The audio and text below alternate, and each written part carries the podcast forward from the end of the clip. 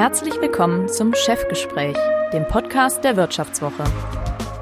Makro, Mikro, Mammon, wie Top-Ökonomen die Wirtschaft sehen.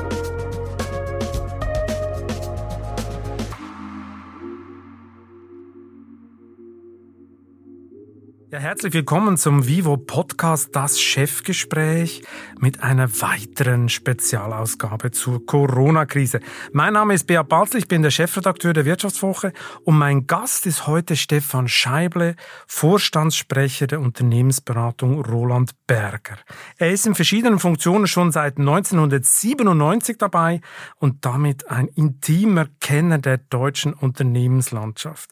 Hallo, Herr Scheible. Hallo, Herr Balzli. Ja, wir wollen heute über die Folgen der Corona-Krise für die Firmen sprechen, über die Hilfspakete der Politik, über mögliche Rettungsansätze und natürlich auch über das berüchtigte E-Wort E wie Exit-Strategie, also ein Begriff, den die Exekutive wie Kanzlerin Angela Merkel oder Schattenkanzler Markus Söder gerade am liebsten auch in die Quarantäne schicken würden. Aus psychologischer Sicht verständlich, weil jetzt niemand nachlassen darf im Kampf gegen das Virus. Aus wirtschaftlicher Sicht muss die Diskussion aber jetzt schon geführt werden, denke ich. Und auch, wer, auch wir werden heute im Verlauf des Gesprächs noch intensiv darüber sprechen. Doch zuerst eine ganz persönliche Frage. Herr Scheibli, wie steht es bei Ihnen äh, mit dem Lagerkoller im Homeoffice? Bei mir persönlich äh, hält sich der Lagerkoller sehr in Grenzen. Wenn Sie Homeschooling mit einem Kind, was irgendwie in der fünften Klasse ist, und zwei äh, berufstätigen Ehepartnern, also meiner Frau und ich, haben, dann ist es langweilig gesichert nicht. Und da unsere Beratungskompetenz gerade bei den Themen, die Sie beschrieben haben, auch stark nachgefragt ist, äh, arbeite ich von woanders aus, aber der Alltag ähm, ist sehr dicht. Also insofern äh, und das geht digital auch ganz gut. Ich bin ja noch völlig oldschool und genieße mitunter den Arbeitsweg vom Büro nach Hause, äh, um abzuschalten. Äh, und ich bin sicher, nach diesem wochenlangen Zwangskokooning für eine ganze Republik wird das Büro noch zum neuen Sehnsuchtsort der Deutschen. Vermissen Sie es auch schon ein bisschen? Ja, das ist manchmal schon ganz gut mit, äh, mit äh, dass man so ein bisschen Distanz hat zwischen äh, dem, wo man privat lebt und dem, wo man zur Arbeit hingeht. Ich genieße manchmal auch die Reisewege, genau wie Sie das machen. Wir haben jetzt hier keine äh, Riesenvilla, sondern sind innerstädtisch noch äh, in einer bisschen größeren Wohnung. Also insofern muss man gucken. Aber Lagerkoller geht. Natürlich sehne ich mich auch wieder, was bei uns in der Branche wichtig ist, nach direkter persönlicher Kommunikation. Im Moment ist es viel mit Vertrauen, was man auch in persönlicher Nähe aufgebaut hat, dass man darauf äh, dann äh, seine Projekte weiter liefert und sein Geschäft macht. Also insofern freue ich mich schon sehr, wenn man wieder Menschen, die man mag, denen man vertraut, auch eins zu eins sehen darf. Also Sie sind Vorstandssprecher einer großen Unternehmensberatung. Ist Führung in Zeiten der Videokonferenz plötzlich ganz anders? Gelten andere Gesetze? In Teilen ja, wobei jetzt, glaube ich, eine Unternehmensberatung schon vorher immer sehr virtuell aufgestellt war. Also wir haben zum Beispiel nicht eine Wohnpflicht für unsere Vorstände am Sitz unseres Headquarters, weil bei uns auch die Führungskräfte immer sehr stark noch mit Kunden äh, zusammenarbeiten sollen und deshalb ist da eh schon viel über Videokonferenzen, Telefonkonferenzen gemacht. Also da würde ich sagen, hält sich das äh, auf meiner Ebene relativ stark in Grenzen. Das ist dann, glaube ich, auf den Ebenen drunter, wenn Sie da Abteilungen sich angucken, wo halt vorher irgendwie alle beieinander saßen und jetzt die Leute vom Homeoffices arbeiten, was unser Finance Department oder sowas, ist das was anderes. Aber die Berater waren ja eh nie an einem Ort sondern eigentlich weitgehend beim Kunden, wo auch schon digitale äh, Kommunikation immer eine wesentliche Rolle gespielt hat. Insofern ist bei uns vielleicht ein bisschen weniger als bei anderen. Aber man bekommt ja durch so Videokonferenzen so unfreiwillige Einblicke ins Privatleben seiner Kollegen. Zumindest geht mir das so. Da schwimmt schon mal so ein Goldfisch durch die Kulisse oder Kinder springen durchs Bild oder man bestaunt die tolle Dachterrasse des Kollegen äh, im Hintergrund. So ein ganzes Land geht auf Abstand und erfährt eine neue Art der Nähe. Geht Ihnen das auch so ein bisschen so oder, oder nicht? Ja, wobei, das muss ich jetzt schon mal sagen, äh, wenn man dann Kindergebrüll, habe ich einem Kunden vorher einen Anruf gekriegt im Hintergrund hört. Das hat auch so ein bisschen was Menschliches. Ähm, ich sehe jetzt da, glaube ich, eher so, dass man in welcher Situation dann die Leute sich real befinden und man ein bisschen stärkeren Einblick kriegt, was vielleicht auch eine gewisse Nähe schafft. Das ist auch sehr unterschiedlich, wie dann halt die Abschottung davon gelingt äh, oder nicht. Aber bei mir ist es auch schon passiert, dass unser Sohnemann einfach zur Tür reinspaziert ist. Als ich ein angeblich ganz wichtiges Telefonat hatte, ich muss jetzt aber sagen, wenn das passiert, dann äh, war das bis jetzt eigentlich immer so, dass es eher die Nähe mit dem, mit dem man dann telefoniert hat oder mit denen man in der Videokonferenz war, erhöht hat. Ja, absolut. Äh, Sie haben es schon angetönt, die Kunden, ähm, ich könnte mir vorstellen, die meisten Videokonferenzen mit den Kunden sind vielleicht nicht ganz so äh, amüsant. Was genau wollen die jetzt von Ihnen? Es ist interessant. Es gibt äh, Projekte, meistens die, die schon vorher so einen Kostensenkungs-, in Neudeutsch Performance Improvement Inhalt hatten, die gehen weiter. Da hat es irgendwie ganz wenig Unterbrechungen gegeben. Was jetzt neu dazukommt, äh, sind eigentlich drei Themen. Das erste ist seine Liquiditätssicherung, was dann in den Bereich übergeht. Äh, gibt es Bürgschaften, Staatsgarantien? Wie kann man mit den Rettungsmechanismen jetzt Dinge irgendwie nutzen? Weil ja auch sehr gesunde Unternehmen einfach, wenn die Nachfrage irgendwie komplett runterkippt oder ich nicht produzieren kann, die in nicht einfache Zeiten kommen. Wenn man das ist Themenblock 1, Themenblock 2, das ging jetzt so vor einer Woche wieder los und da sind sie bei dem, was sie vorher mit Exit-Strategie beschrieben haben, dass die Unternehmen, insbesondere im produzierenden Bereich, aber auch viele Dienstleistungsunternehmen sich vorbereiten, wie man wieder sicher hochfahren kann. Und so die dritte Dimension, das ist, sind die, die vielleicht ähm, weniger getroffen sind, äh, Telekommunikationsunternehmen oder sonst was, die dann sich überlegen, strategisch schon, was ist eigentlich die neue Normalität, wenn Corona mal überwunden sein sollte. Und da gibt es so als vierte Dimension vielleicht noch, sag mal, wie sind so die, die globalen Verteilspielräume und äh, wenn die Chinesen jetzt vor der Welle sein sollten, gucken wir mal, ob das schon war oder ob es da nochmal einen Rückfall gibt was das dann für die Verteilung von Wertschöpfungsbeiträgen auf einer globalen Ebene hat. Was würden Sie denn sagen, wie viele Sanierungsmandate haben Sie jetzt aufgrund von dieser Corona-Krise in den letzten Wochen dazu gewonnen? Das ist jetzt schwierig, aber ich würde sagen, nachdem das vorher vielleicht 20, 25 Prozent bei uns vom Geschäft war, sind das jetzt schon so 40, 45 Prozent. Ist denn Roland Berger so ein Krisengewinner wie Amazon oder kompensieren die neuen Aufträge nur so einen kleinen Teil dessen, was andernorts wegbricht? Da sind sie jetzt fast schon ein bisschen äh, vor der Welle, Herr Balzli. Also das erste Quartal war gut. Da gab es vielleicht ein bisschen die Unsicherheit, äh, ob man jetzt weitermacht. Im zweiten Quartal wird es jetzt darauf ankommen, wie schnell kriege ich Projekte geliefert. Da kann man viele Sachen digital machen, gerade so Finanzierungsunterstützung oder sowas. Aber wenn Sie dann wirklich irgendwie gucken müssen, wie man Kosten rausnimmt, wird man nicht alles virtuell machen können. Und deshalb ist ein bisschen die Herausforderung, ähm, es ist Krise und kann man zur Krisenbewältigung dann hingehen. Also insgesamt bin ich da sehr positiv für uns. Aber das hängt jetzt auch wirklich davon ab, wenn, wenn äh, die Hälfte des deutschen Industriebesatzes und die Hälfte der Dienstleistungsbranche irgendwie im Shutdown sind, äh, dann äh, werden die auch abwarten, bis die Beraterausgaben hochgehen, bis sie wieder ihre eigenen Sachen hochfahren können. Und Kurzarbeit oder Staatshilfen wird Roland Berger also nicht beantragen? Das sehe ich im Moment nicht vielleicht für ausgewählte Teilsegmente, was weiß ich, wenn Sie unsere Empfänge nehmen oder sowas, kann man sich das vorstellen, aber bei den Beratern äh, sehe ich das im Moment nicht. Das wäre ja angesichts des Images Ihrer Branche, dem Berliner Politikbetrieb, auch ein programmierter öffentlicher Aufschrei, oder? So ein zweites Adidas. Roland Berger will Staatshilfe. Das stimmt. Ich will das jetzt mit äh, Adidas nicht gering schätzen. Ich glaube, die trifft das irgendwie wirklich äh, und ich kann das auch verstehen, aber Sie haben natürlich recht, wobei jetzt umgekehrt, wenn hier bei uns alles noch vier Monate lahm liegt, dann werden wir in eine Wirtschaftskrise insgesamt reinrutschen, wie wir die nach dem Zweiten Weltkrieg nicht gesehen haben. Da war das 2008, 2009 ein Zuckerschlecken äh, im Vergleich. Ja, das müssen wir uns schon klar sagen. Ja, dazu kommen wir später noch, wie lange das dauert. Vielleicht eine ganz äh, simple Frage. Aus welcher Branche kam denn der erste Hilferuf? Von einem Autozulieferer oder einer Gastrokette? Da die Gastroketten von der Unternehmensgröße bei uns eher am unteren Rand sind, waren es die nicht. Ähm, also was bei uns das äh, potenzielle Kunden angeht, das kam schon aus dem produzierenden Bereich, Zulieferer, ähm, in Teilen Maschinenbauer, manche schon in Antizipation, weil wir ja auch vorher schon in einem konjunkturellen Zyklus war und dann nach unten ging äh, von Corona und dann haben die mit Corona natürlich nochmal äh, die nächste Welle mit äh, oben drauf gekriegt. Ne? Ja, gerade die Autozulieferer, die standen ja eigentlich schon vor der Krise mit dem Rücken zur Wand. Dieselgate und E-Mobilität äh, sorgen da eigentlich für die totale Disruption. Mich erinnert so ein bisschen an die Quarzkrise der Uhrenindustrie in den 70er Jahren. Die neuen japanischen Uhren waren damals günstig und präzise und kosteten die Branche allein in der Schweiz zwei Drittel der Jobs. Ist denn so ein Autozulieferer in der derzeitigen Situation überhaupt zu retten? Das kommt jetzt drauf an. Ich wiederhole mich jetzt schon, wie schnell es wieder nach oben geht. Da wird man auch mit Nachfragestimulierungssachen gucken müssen, was man in der Automobilindustrie macht. Das muss man dann richtig tarieren mit den äh, Nachhaltigkeitszielen, die wir haben. Aber ich würde jetzt schon sagen, dass ein Großteil der Autozulieferer, die ja nicht geschlafen haben in den letzten Jahren, sondern auch äh, geguckt haben, dass sie sich auf neue Produktkategorien ausrichten und sowas. Äh, da wird äh, ein Großteil, ein überragender Teil das irgendwie schaffen.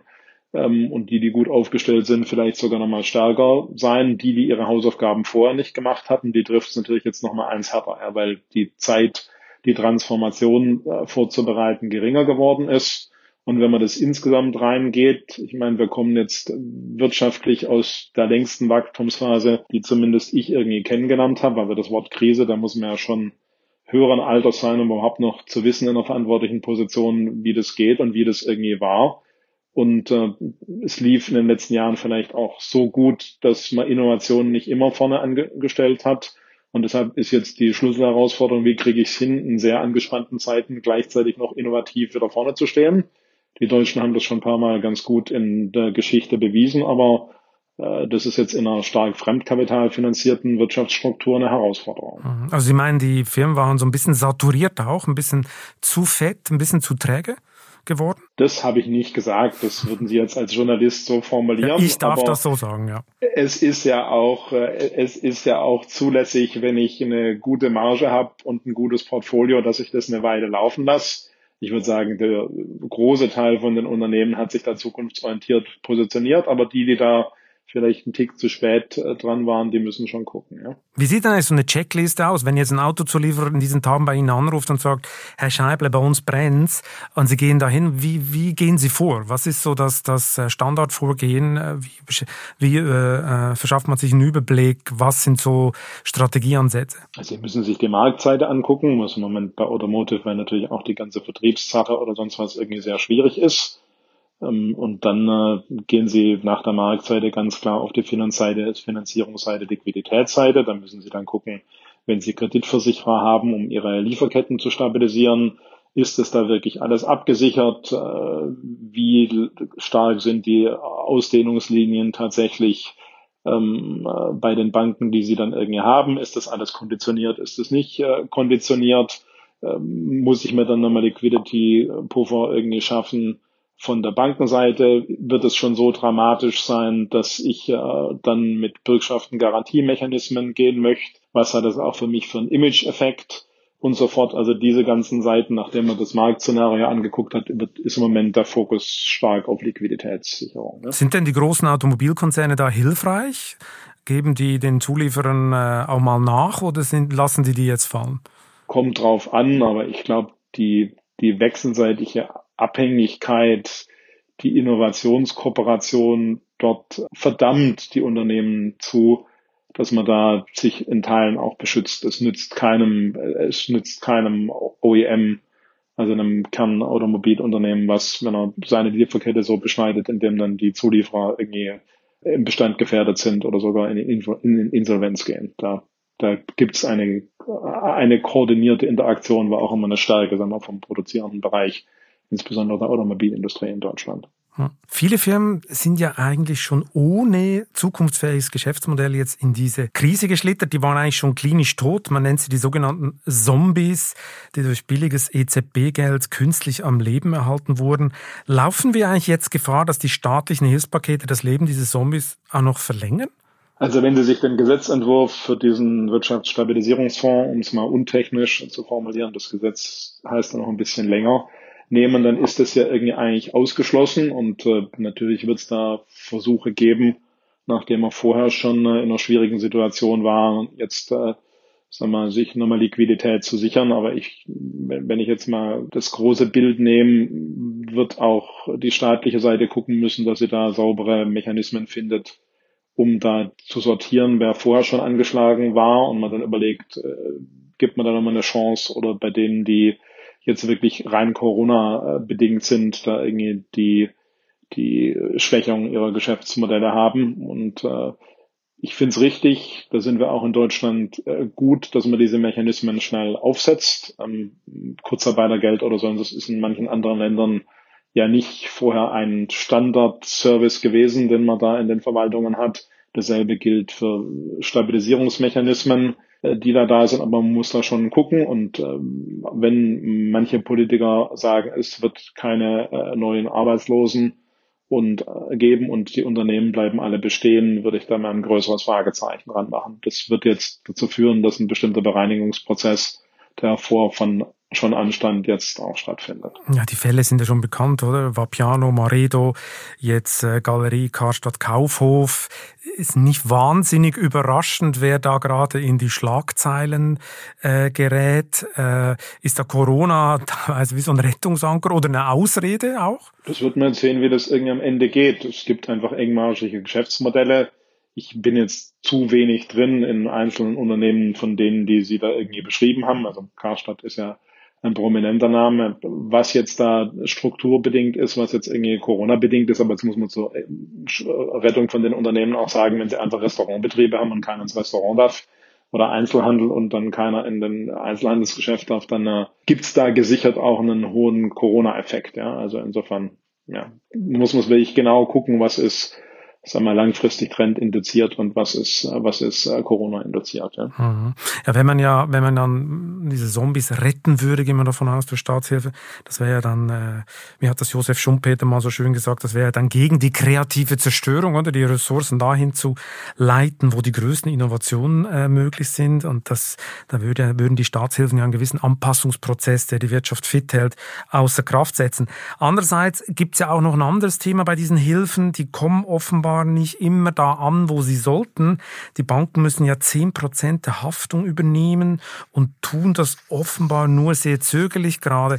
Ist das ein Konstruktionsfehler der sogenannten Bazooka, wie man es genannt hat, oder muss das so sein? Das kommt jetzt sehr drauf an, äh, wenn Sie, das ist ja jetzt von, äh, von 20 Prozent, die es ursprünglich waren, schon auf die 10 Prozent äh, runtergegangen. Da muss man sich sehr genau angucken, wie ist die Eigenkapitalausstattung von Banken, ähm, die dann bestimmte Unternehmen finanzieren und was hat man da an Tragfähigkeit äh, noch drin und was ist wirklich die Situation des Unternehmens. Wenn Sie von mir eine Einschätzung haben wollen, wird es flexibel zwischen nahe 0 und 20 Prozent sein, dieser sogenannte Eigenanteil.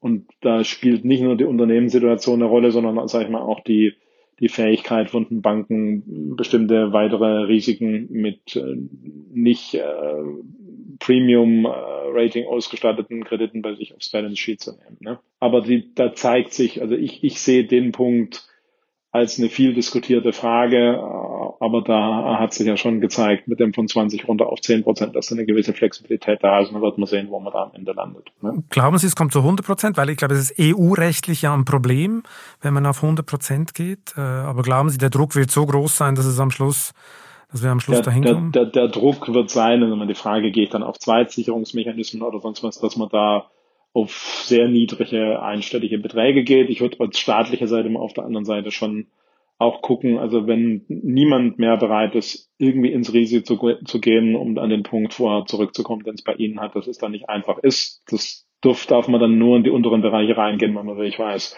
dass die Institute da einfach in ihren Spielräumen limitiert sind. Mhm. Wie nehmen Sie denn die Banken wahr derzeit? Ist es sehr unterschiedlich, das Verhalten, oder sind alle sehr zögerlich bei der Sache? Es spielt ganz viel eine Dimension auch, wie stark die Banken vorher Einblicke hatten und äh, seine Financiers äh, gut zu informieren und da auf Transparenz zu spielen, spielt eine wesentliche Rolle, weil die Banken jetzt schon sortieren, jemand, der mit mir nie was gemacht hat und jetzt irgendwie anklopft, den behandelt man sich sicher nicht, äh, den behandelt man anders als äh, jemand, mit dem man eine langjährige Geschäftsbeziehung hatte. Ähm, Die Banken sind einfach im Moment operativ mit dem, was da an Volumen auf sie zukommt, äh, vor einer großen Herausforderung ja, das mal so als, als, als Rahmeneinschätzung. Ja. Mhm. Gut, und die Banken haben natürlich, sehen natürlich auch das Risiko, wenn dann im Herbst vielleicht die Pleitewelle kommt, nachdem man dann wieder Insolvenzanträge äh, stellen kann, äh, sehen die natürlich ihr Kreditbuch äh, davonlaufen. Äh, das kann man ja auch bis zum... Nein, das ist ja völlig nachvollziehbar. Das ja. ist nachvollziehbar, genau. Ich, eine naive Frage, die ich mir, aber nicht nur ich mir stelle, sondern andere auch. Ich meine, wir sind jetzt im beinahe elften, zwölften Jahr des Booms äh, gewesen, bevor diese äh, Corona-Krise ausbrach. Ist es wirklich so, dass die Mehrheit der deutschen Wirtschaft nach zwei, drei Wochen Shutdown am Boden liegt, also keine Reserven aufgebaut hat? Der Eindruck entsteht ja so ein bisschen. Also das gilt in der Breite sicherlich nicht. Und wenn Sie jetzt mal die, die halbe Million äh, Kurzarbeiteranträge, die jetzt da irgendwie, also von den Unternehmen, die die Anträge gestellt haben, haben sie da ganz unterschiedliche Stückelungen. Ich glaube, wir haben sehr viele sehr gut aufgestellte Unternehmen.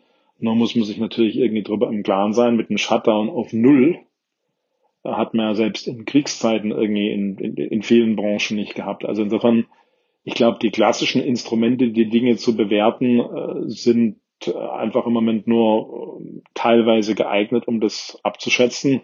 Und das Fatale ist, dass auch viele sehr gesunde Unternehmen ähm, da äh, einfach ins Trudeln geraten. Das können Sie sich ja irgendwie ausrechnen, welche Eigenkapitalquote Sie da haben. Dann müssen Sie gucken, wie liquide, flexibel äh, kann ich auf das Eigenkapital dann eigentlich zugreifen, wo ist das irgendwie und ähm, um dann die Liquidität zu sichern. Und wenn Ihnen in bestimmten Unternehmen zwei, drei Monatsscheiben einfach komplett wegfallen, dann wird's, äh, egal wie gesund Sie sind, dann irgendwie schwierig in verschiedenen Dimensionen. Also ich, ich glaube wirklich, da darf man das auch nicht unterschätzen. Deshalb äh, machen wir auch mit diesem sicheren Hochfahren so, wenn wir da nicht äh, die ökonomische Entwicklung wieder sich entwickeln lassen in absehbaren Zeiträumen, dann kann ein Staat so viel Sicherheit gar nicht äh, bieten. Und wenn es auf Schulden geht, dann haben sie halt einen Verschuldungsgrad von den Unternehmen, der ungeahnte Dimensionen angeht, wo sie dann auch Jahre äh, gucken müssen, dass sie da wieder hochkommen. Deshalb hängt ganz, ganz viel an diesem Exit-Thema, was Sie vorher bestimmt Genau, genau.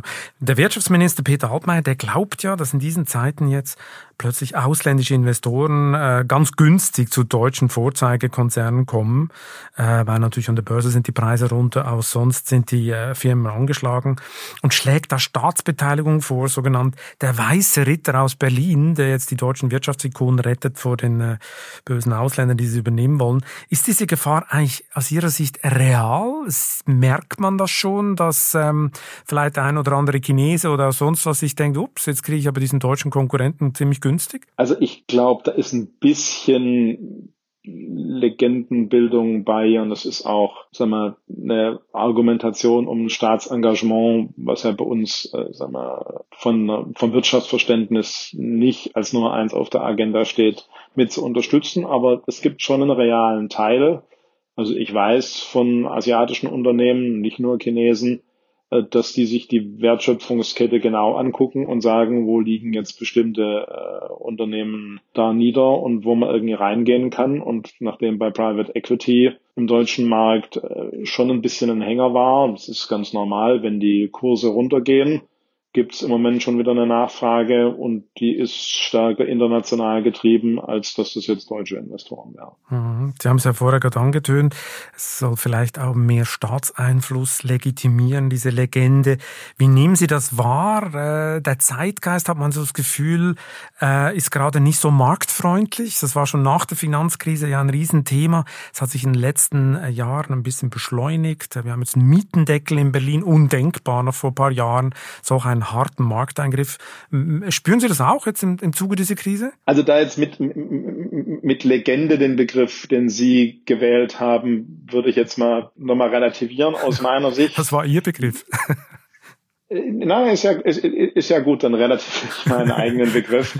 Ähm, nein, um das nochmal, um das nochmal zu sagen. Ich meine, da gibt's aus einer aus dem Staatsverständnis kann man von den Amerikanern schon lernen, dass in der Finanzkrise 2008, 2009 mehr Institute unter äh, stärkeren Bereinigungsanforderungen, also faule Kredite, rauszunehmen, die besser gefahren sind als bei uns, wo man das äh, relativ äh, schwach gemacht hat und man den Staatszugriff konsequent genutzt hat, um da die Wettbewerbsfähigkeit wieder zu erhöhen. Und also ich bin das Gegenteil von jemand, der ein großer Liebhaber von Verstaatlichungen ist, das exakte Gegenteil. Aber die Krise ist so fundamental bei dem, was jetzt da ist, dass an diesem Setup, wen nehme ich unter den Staatsschirm, wie überlege ich oder wie gucke ich, dass äh, die, dass man da sauber hinschaut, wie entwickeln sich die Beteiligungen, wie ich eine saubere Exit-Strategie mache, wird man gar nicht um hinkommen. Sonst äh, wird man, wenn man die Unternehmen alle äh, über die Wupper gehen lässt, um es mal untechnisch zu formulieren, weil die Exit-Strategie zu lang dauert, äh, haben wir hier eine ganz andere Republik. Also insofern glaube ich, äh, ich habe ein Verständnis, dass man nicht einen Staat hat, der überall aktiv sich überall einmischt, sondern in Krisensituationen da ist. Aber wir sind im Moment in einer sehr ernstzunehmenden, herausfordernden Situation. Ja. Wie schätzen Sie denn als Unternehmensberater das Krisenmanagement der Regierung ein? Wie nehmen Sie es wahr? Wir neigen ja dazu, oft über Politik herzuziehen und sonst was. Ich finde, da kann man jetzt drüber diskutieren, ob man da zwei, drei Wochen früher hätte reagieren sollen oder nicht. Aber da hat die angelsächsische Welt noch mal eins später reagiert, als das jetzt äh, Kontinentaleuropa gemacht hat. Und äh, das habe ich vorher schon gesagt. Mit den Krisenmechanismen Arbeitnehmerseite, Kurzarbeitergeld sind wir gut aufgestellt. Das mit den äh, Rettungsschirmen, Fondssachen geht auch äh, sehr schnell. Da haben wir auch hochleistungsfähige Strukturen. Mit den Exit-Strategien wird es darauf ankommen, erst die, die im Gesundheitswesen da sind, zu gucken, dass die ausreichend Sicherheitsmaterialien haben. Wir werden mit Testsachen massiv Kapazitäten ausweiten müssen, weil ich nicht sehe, dass wir mit der Exit-Strategie warten können, bis äh, das Coronavirus komplett nicht mehr da ist bei uns, sondern das parallel machen müssen unter Verhinderung, dass sich das breiter ausbreitet. Und auch da bei den Themen habe ich den Eindruck, dass die äh, Regierung da sehr nah äh, dran ist. Also insofern würde ich sagen, äh, sehen Sie auch an den Umfragewerten, dass die Leute sich nicht äh, völlig schrecklich in der jetzigen Situation äh, aufgehoben fühlen, sondern da auch ein gewisses Vertrauen da ist. Und ich finde auch, das ist, äh, das ist gut gemacht. Sprich, die Krisenkommunikation der Regierung, die, der würden Sie auch die Note 1 geben? Ich habe jetzt keine Note 1 gegeben, aber sage ich mal. Oder eine gute Note. Äh, sage ich jetzt mal so, zu sagen, wir müssen jetzt mal Ruhe bewahren zu appellieren, dass die Bevölkerung sich an ja, was die reale Freiheit angeht und so was stark einschränkende Maßnahmen, die einhält, ähm, ist das bei uns, glaube ich, äh, ganz gut gemacht. Und der nächste Schritt wird jetzt sein, und da haben Sie ja vorher schon darauf hingewiesen, wie kriege ich es hin, ohne dass ich das, was ich jetzt erreicht habe, durch die Verringerung der Kontaktinzidenz gefährde dass ich da wieder den, das, den, den Fuß von der Bremse nehme.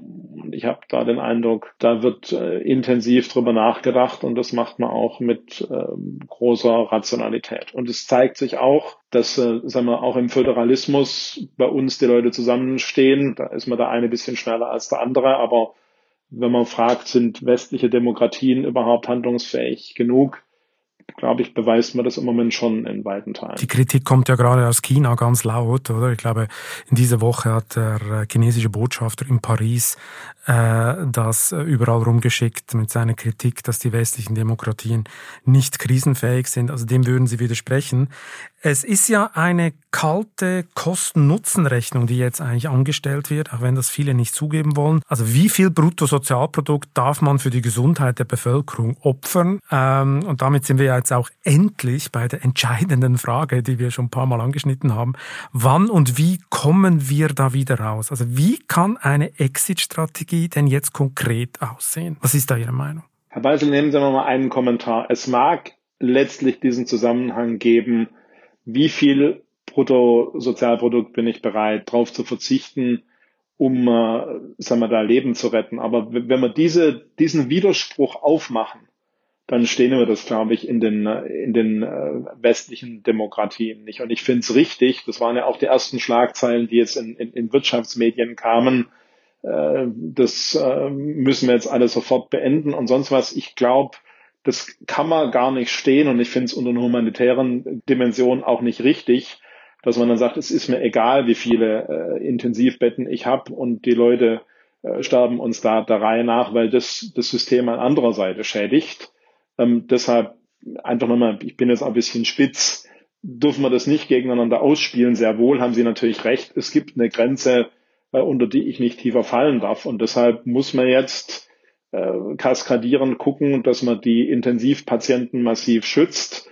Die Leute, die in den Kliniken arbeiten und im medizinischen Bereich, in den Risikobereichen ausreichend Sicherheitsmaterial haben. Ich habe den Eindruck, das findet im Moment statt, auch mit staatlicher Unterstützung. Und dann der nächste Schritt, und da sind die großen Unternehmen auch alle dran, wie kriegt man das wieder hochgefahren, wie kriegt man das begleitet mit nachfragestimulierenden Sachen. Aber vielleicht ist der Vorteil auch unseres Systems, dass man beide Aspekte versucht, da parallel zu machen. Das ist schwieriger, aber das müssen wir hinkriegen in den nächsten Wochen. Sie haben es schon zwei, dreimal angesprochen. Äh, es muss jetzt darum gehen, die Wirtschaft wieder sicher hochzufahren, ohne hier diese äh, unmenschliche äh, Rechnung aufzutun, womit Sie natürlich völlig recht haben. Nichtsdestotrotz wird darüber diskutiert. Ähm, sicheres Hochfahren haben Sie auch ein Diskussionspapier genannt, das Sie vor, vor kurzem erstellt haben. Was heißt sicheres Hochfahren für Sie? Was verstehen Sie darunter?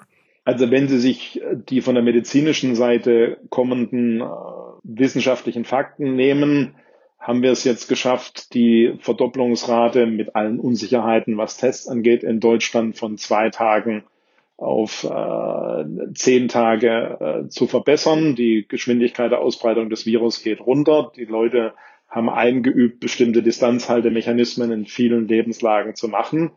So, und die Herausforderung wird jetzt sein, wie kriegen Sie, äh, sagen wir, mit äh, Kindern, Beschulung, Universitäten das hin, da mit einer Mischung zwischen virtuellen Mechanismen, da haben wir, glaube ich, eine ewige Verbesserung irgendwie hingekriegt, dass äh, jeder Dozent, jeder Lehrer, jede Lehrerin jetzt da ihren Beitrag leisten musste, dass man da digitaler agieren kann als vorher, dass man das wieder hochfährt und dann im Produzieren und im Dienstleistungsbereich mit einer Mischung zwischen Homeoffice, Präsenzdingen, Produktionsabläufen, wo ich anderthalb Meter Abstand halten kann, systematischen Tests meiner Mitarbeiterinnen und Mitarbeiter, wo man separieren kann zwischen denen, die sind schon immun, deshalb brauche ich auch Antikörpertests und denen, die haben die Erreger, vielleicht sogar mit Fiebermechanismen, mit Schutzmasken, mit Schutzantügen, die Sachen so hochfährt, dass das wieder geht weil äh, ich nicht glaube, dass man das Virus so schnell hinkriegt, ohne aber, wenn man wieder das hochfährt, da wieder epidemische Sachen zu haben, sondern das, was wir an sozialem Lernen gehabt haben, nutzt,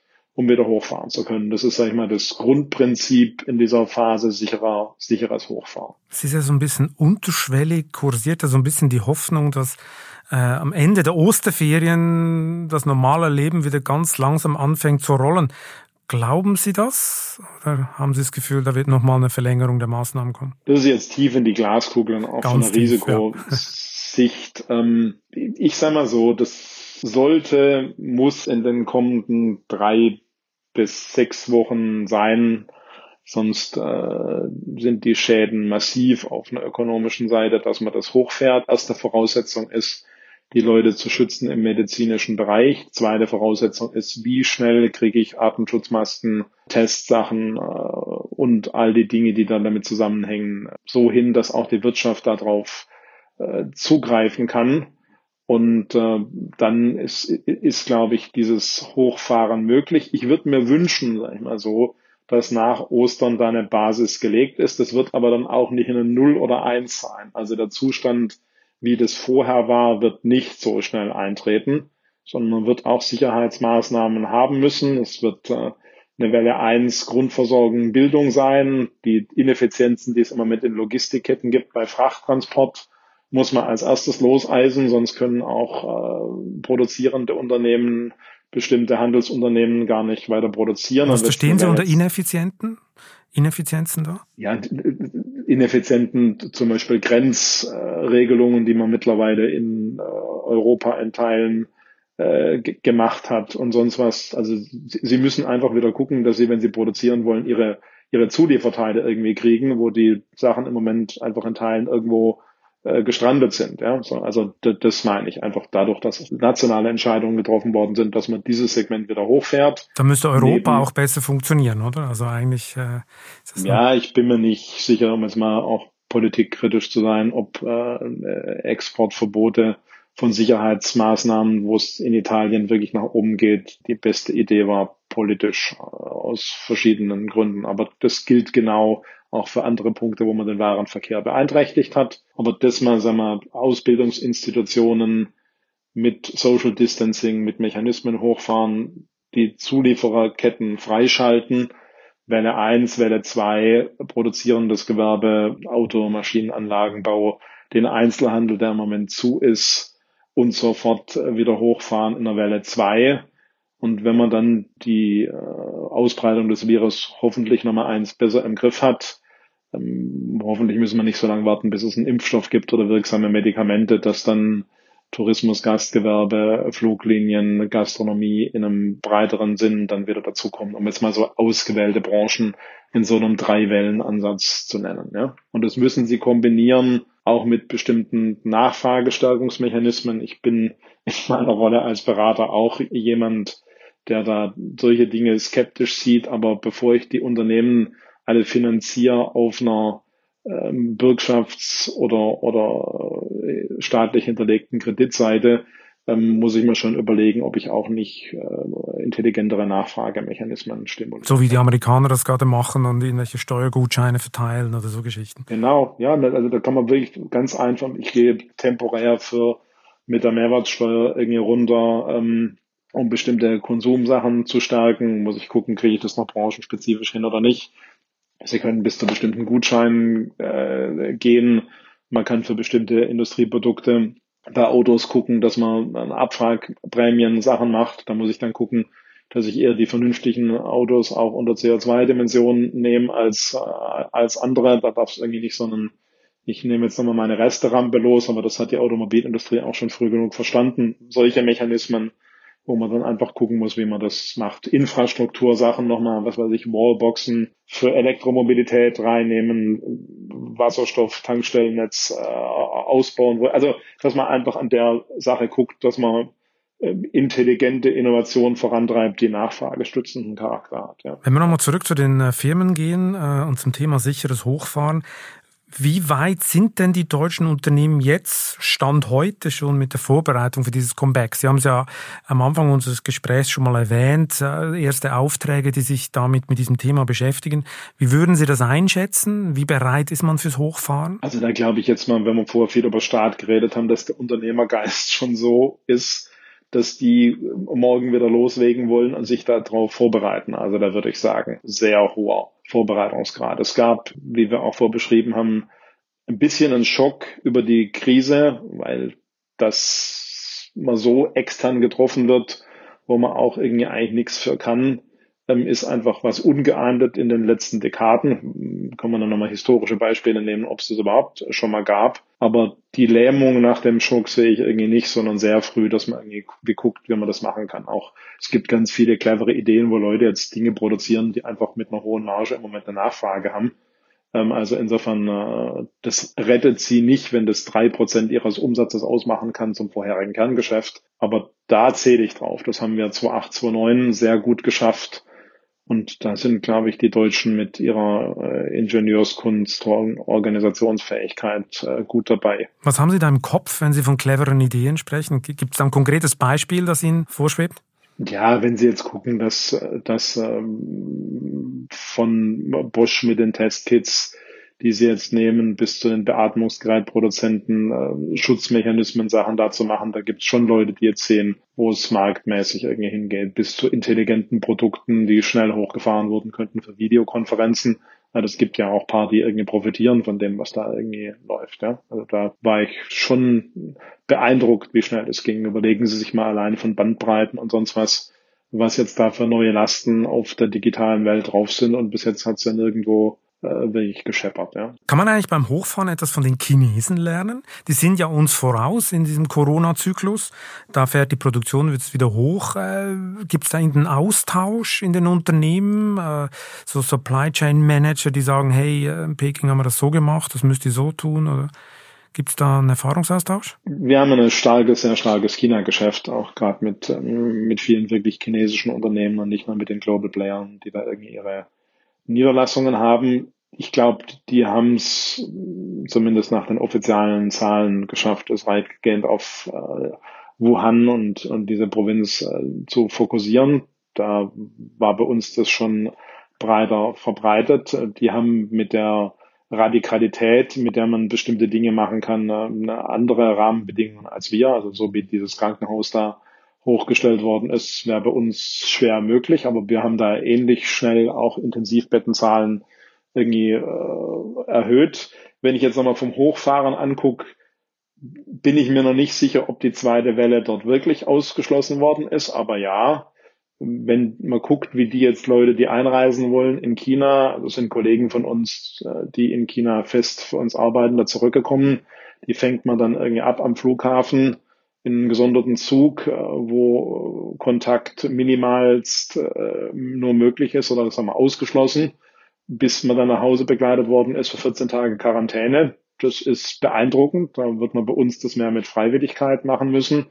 Aber Ausrüstung von Unternehmen mit äh, Schutzmechanismen, Testing, ähm, auch bei uns, ich fand es gut, dass man auch unter Wahrung von unseren rechtlichen Anforderungen so ein digitales Tracking möglich ist. Da kann man schon Dinge von lernen und äh, sollte man auch. Ja ich bin mir nicht sicher, ob China manchmal auch im Moment überbewertet wird und ob da nicht viele Dinge viel mehr am Argen lagen. Gut, die Propagandawelle rollt natürlich, oder? Also die Chinesen äh, äh, schlachten das auch gerade so ein bisschen äh, aus. Aber trotzdem äh, kann man von den Chinesen, glaube ich, mehr lernen als von den Amerikanern, oder? Die USA macht gerade nicht so, ein, äh, äh, so einen tollen Eindruck im Krisenmanagement. Wie erleben Sie das bei Firmen, die dort drüben auch produzieren?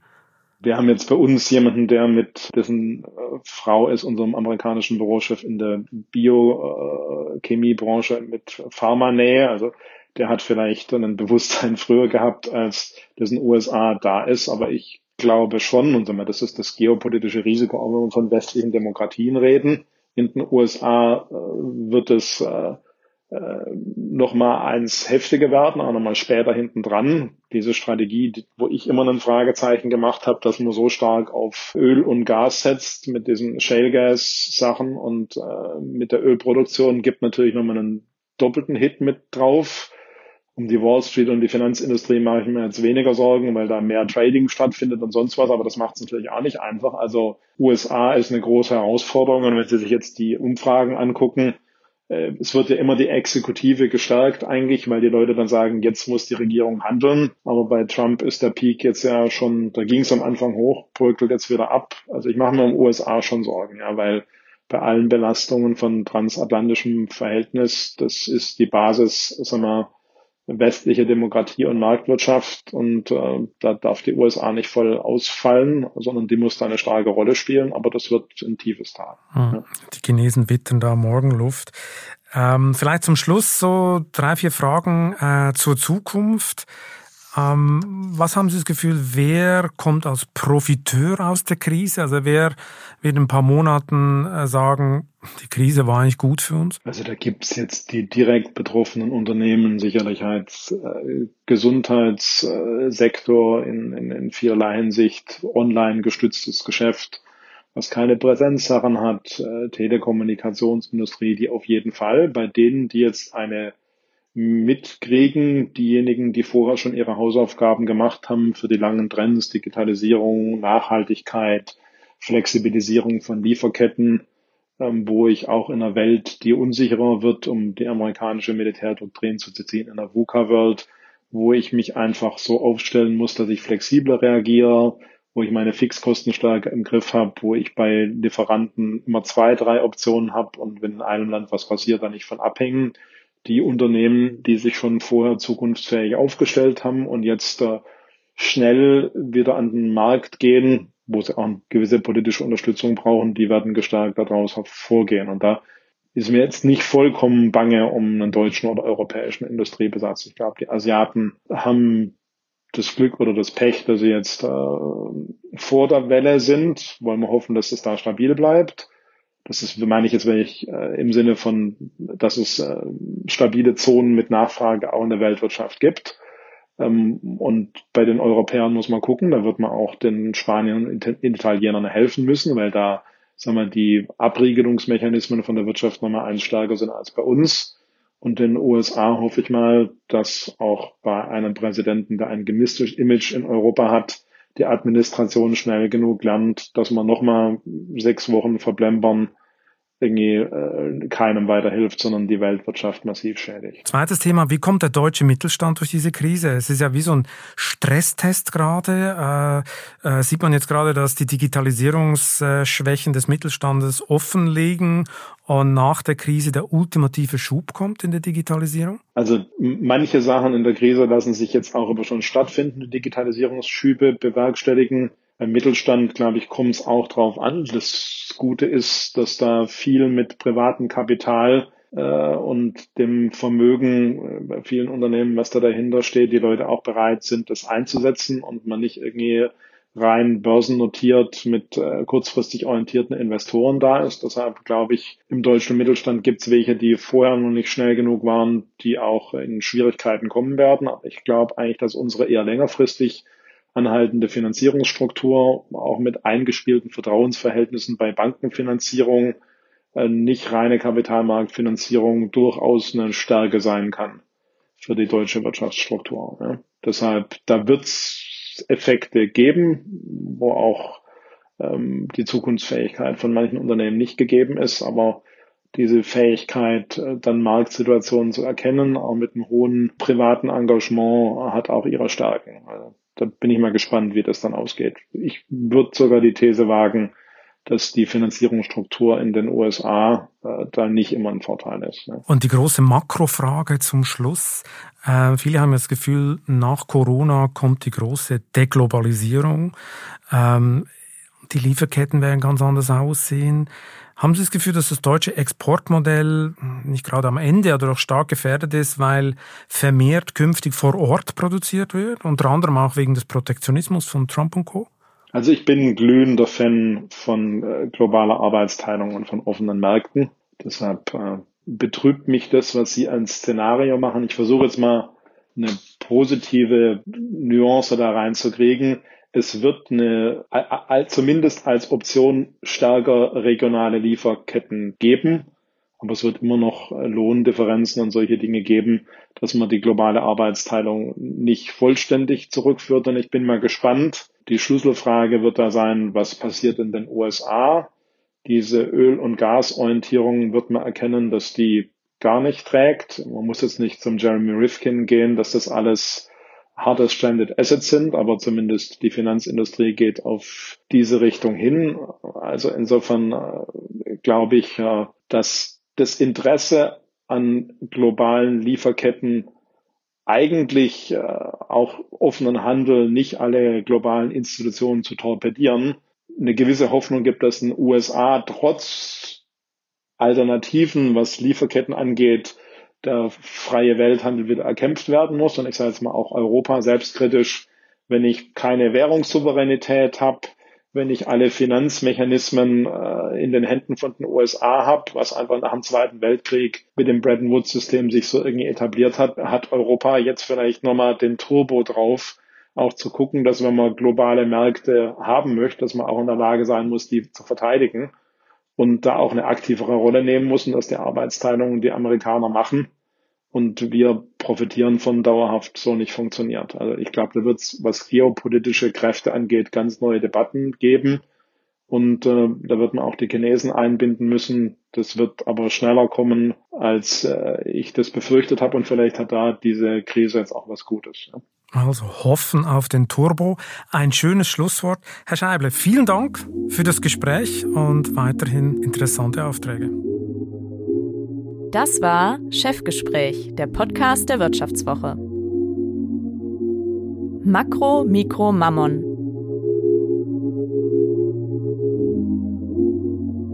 Unser Podcast wird produziert von Sandra Beuko, Anna Höhnscheid, Ellen Kreuer und Lutz Knappmann.